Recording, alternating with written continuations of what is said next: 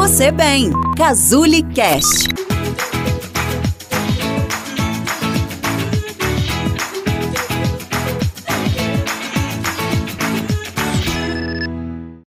Com certeza você já ouviu falar sobre a depressão pós-parto. Nesse vídeo, eu vou te ajudar a identificar alguns sinais e sintomas e, claro, também como fazer para ajudar uma mulher que está passando por esse momento tão difícil. Meu nome é Renata Giovannini, eu sou psicóloga, sou terapeuta cognitivo comportamental aqui na Casuli e o assunto do nosso vídeo hoje é depressão pós-parto. A depressão pós-parto, como o próprio nome já diz, é, possui os sinais muito semelhantes ao da depressão comum, ao transtorno de depressão maior ou um transtorno de distimia. Né? Os sinais são muito semelhantes. E os sintomas que a pessoa apresenta também são muito semelhantes, né? O choro em excesso, uma irritabilidade, uma fadiga, uma, um cansaço extremo, né? Insônia ou sono demais, perda de apetite ou apetite descontrolado. Então é uma tristeza assim extrema, né, em excesso, oscilações de humor o tempo todo. Então são sintomas, né, sinais e sintomas de uma depressão comum. Mas quando a mulher está passando por um momento do puerpério, né, após o nascimento do seu bebê, a gente consegue identificar isso como uma depressão pós-parto. Qual que é a diferença, né, da depressão comum e da depressão pós-parto? A depressão comum, ela modifica a vida da pessoa como um todo, ela é muito duradoura, né? Por vezes ela dura até pode durar até anos. O tratamento envolve obviamente a medicação e a psicoterapia. E a depressão pós-parto, o próprio nome já diz, ela é após o parto, né? Ela está acontecendo não porque aquela pessoa sofre de um processo depressivo, mas porque aquela situação está gerando essa depressão para essa mulher.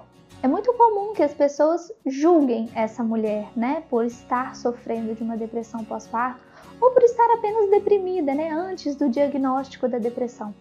Porque é um momento muito lindo, né? Muito romantizado, muito emocionante é o nascimento de um bebê, a chegada de um bebê para uma família. Então, todo mundo espera que aquele nascimento ali, né, que, aquela, que aquele bebê traga toda a felicidade do mundo para aquela mulher, que aquela mulher esteja em êxtase, que aquela mulher esteja super satisfeita, super feliz, no momento mais feliz da vida dela. E quando a gente está falando da depressão pós-parto, não significa que a mulher não se sinta dessa forma, né? Não se sinta imensuravelmente feliz. Mas ela está cansada, ela está em adaptação, o seu corpo está em adaptação. Então, da mesma forma que um bebê está se adaptando né, à vida aqui fora da barriga, essa mulher também precisa se adaptar e o corpo dessa mulher também precisa se adaptar a essa nova realidade. Nove meses da vida dela, o corpo ficou gerando esse bebê e agora o corpo precisa voltar ao normal.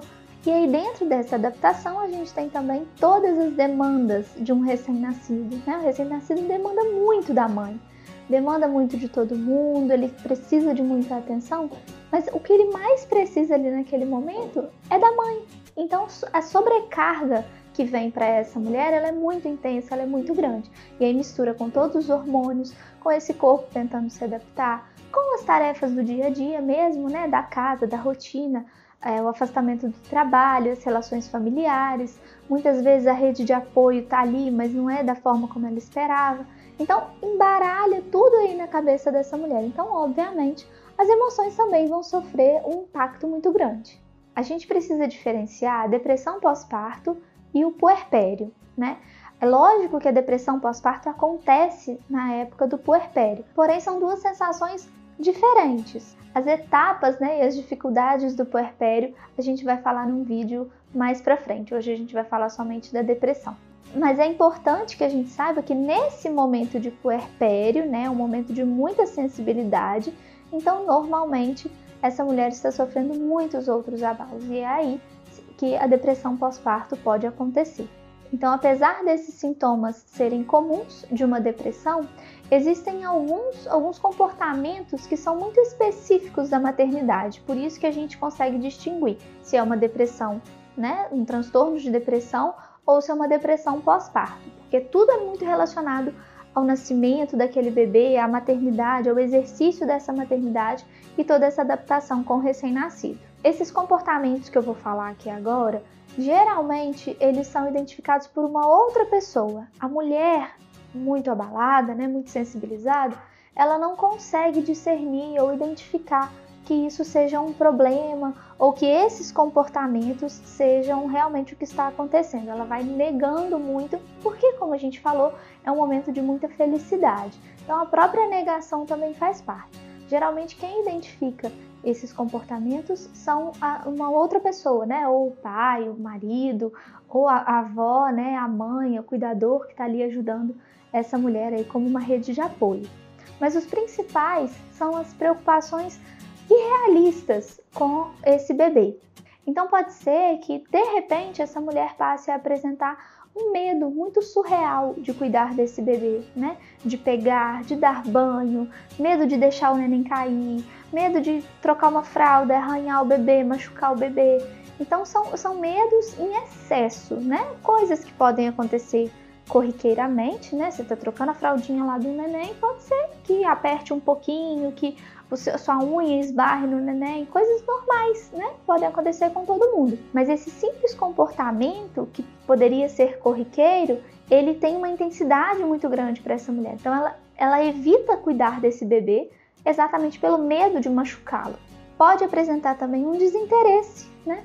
Pedir muito para outra pessoa fazer, né, um ajudante ou essa, essa rede de apoio, como eu mencionei, né, o marido, a mãe da, a mãe da mãe, né, a avó, enfim. Ah, pega o neném, troca o neném para mim, dá banho no neném para mim. Não, hoje eu não vou dar mamadeira não, dá você. Não, eu não quero mais amamentar. Então é um comportamento de evitar mesmo os cuidados com esse neném, porque ela se sente cada vez mais incapaz, incapaz de ser mãe, incapaz de cuidar de um recém-nascido e aí a gente tem um outro ponto importante.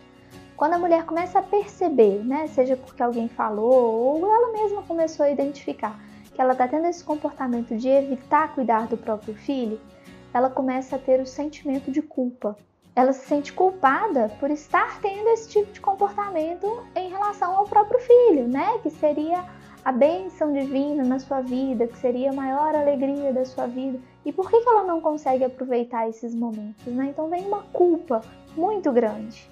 E aí a gente precisa tomar muito cuidado, porque da mesma forma que num transtorno de depressão as ideações suicidas são muito comuns, na depressão pós-parto, esses pensamentos suicidas também são comuns. E aí, baseada nesse pensamento, essa mulher também pode apresentar alguns comportamentos de agressão com esse neném, né? Não porque ela não goste dele, mas porque ela quer por fim naquilo ali que está incomodando tanto a ela.